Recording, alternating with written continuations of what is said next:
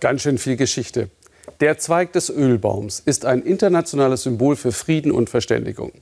Für eine Gruppe junger Zyprioten ist er nicht nur ein Symbol, sondern Beginn eines Projekts, um Hass und die Mauer in den Köpfen auf beiden Seiten der Insel zu überwinden. Katharina Willinger mit einem Beispiel, das Mut macht. Hassan und Cemre sind relativ neu im Olivengeschäft. Umso aufmerksamer widmen sich die beiden ihren Ölbäumen. In zwei Monaten soll die Ernte beginnen. Heute kontrollieren sie, ob mit den Oliven alles okay ist. Was ich mache, um die Qualität zu checken, ich schäle sie. Das geht noch ziemlich schwer. Und dann sieht man den Kern. Das ist genau, was wir wollen. Sie schauen gut aus für dich? Ja, sie schauen richtig hübsch aus, finde ich. Hassan und Cemre sind türkische Zyprer. Sie haben in London studiert. Dort lernten sie einen Zyprer aus dem griechischen Teil ihrer Insel kennen, wurden Freunde und fassten einen Plan. Ein gemeinsames Geschäft über die Grenze hinweg, die ihre Heimat teilt. Sie entschieden sich für Olivenöl. Jedes Haus auf Zypern hat wahrscheinlich einen Olivenbaum im Garten. Sogar in der Flagge der Republik Zypern sind zwei Olivenzweige abgebildet. Und sie sind überall auf der Welt ein Zeichen für Frieden. Unser Projekt stellte den uh, Status quo der Insel gewaltig auf die Probe. Während der ersten acht Monate waren wir nur mit bürokratischen Hürden beschäftigt. Wirtschaftliche Zusammenarbeit zwischen dem Norden und dem Süden gibt es seit der Teilung so gut wie gar nicht mehr. Das müsse man ändern, findet Hassan. Ihre Oliven stammen deshalb von Bauern beider Seiten. Viele Menschen auf der anderen Seite kennen mittlerweile unsere Gesichter. Oh, da gibt es diese beiden türkischen Zyprer, die auch bei uns im Süden Oliven anbauen. Wir wollen damit zur Normalisierung beitragen und dafür sorgen, dass unsere Leben miteinander in Berührung kommen. Seit fast 20 Jahren gibt es Übergänge von der einen auf die andere Seite. Doch nicht viele nutzen sie für Begegnungen oder gar Geschäfte. Der Norden ist zudem fast komplett von der Türkei abhängig.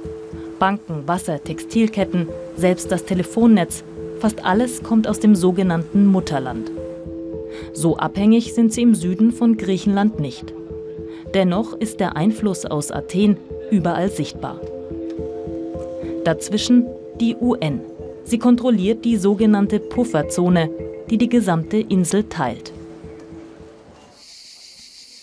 Genau hier sind wir mit Hassan verabredet.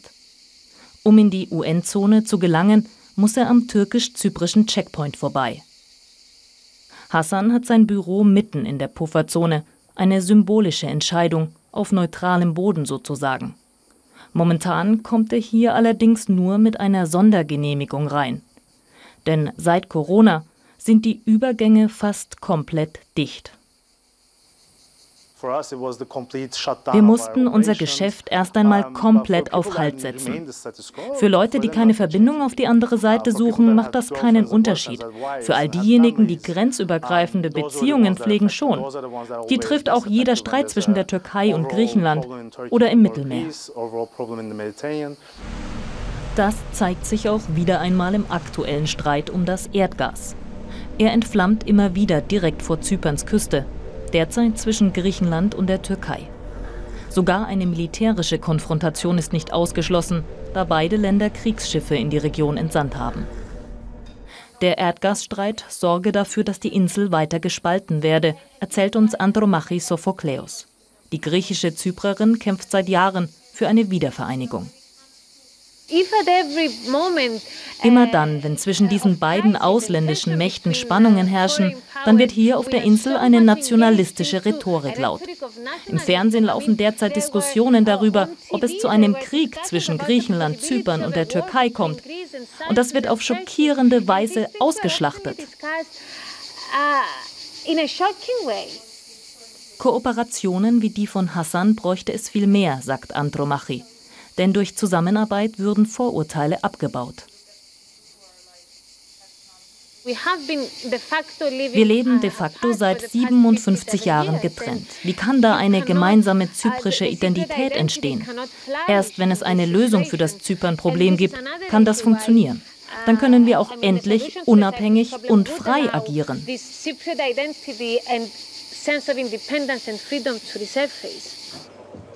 Cemre und Hassan wollen dazu beitragen. Olivenöl für den Frieden haben sie ihr Öl genannt. Sobald die Übergänge wieder auf sind, wollen sie weiter daran arbeiten, dass ihre Insel zusammenkommt. Wir hoffen, dass die Menschen sich darauf konzentrieren, was wir zusammen erreichen können, anstatt daran zu denken, was in der Vergangenheit passiert ist. Wir wollen ein richtiges Netzwerk schaffen, Bauern, die zusammenarbeiten und auch bei der Bildung wollen wir uns engagieren. Wir wollen insgesamt einfach noch viel mehr Leute erreichen. Altes Denken aufbrechen, sagen sie. Ihre Generation sei die erste, die Veränderung schaffen kann. Und sei es mit Hilfe von Olivenöl.